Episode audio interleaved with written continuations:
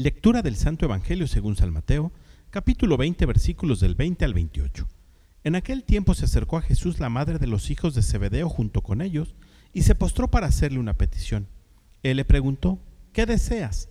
Ella respondió, concédeme que estos dos hijos míos se sienten, uno a tu derecha y el otro a tu izquierda en tu reino.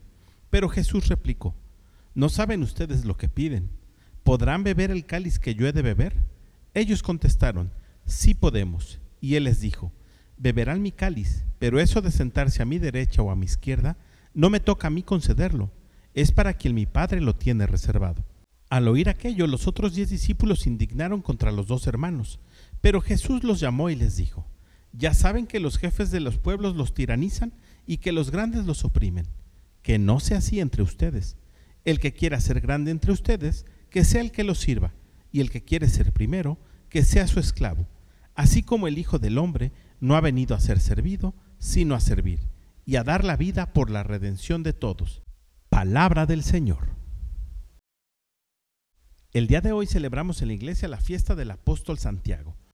Por eso el Evangelio nos presenta un texto donde Santiago, su hermano y su madre tienen gran protagonismo.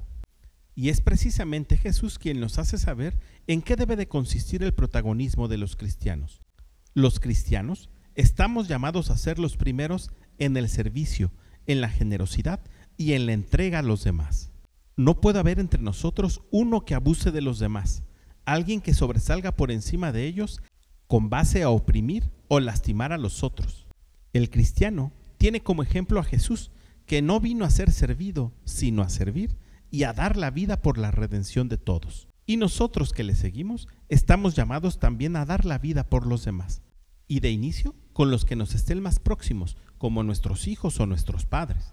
Y de hecho, muchos ya lo hacemos sin darnos cuenta.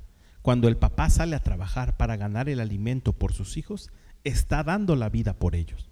Pero esto solo es un ejemplo. Pidamos al Espíritu Santo que nos revele de qué otras formas puedo dar la vida por aquellos que me están más cerca.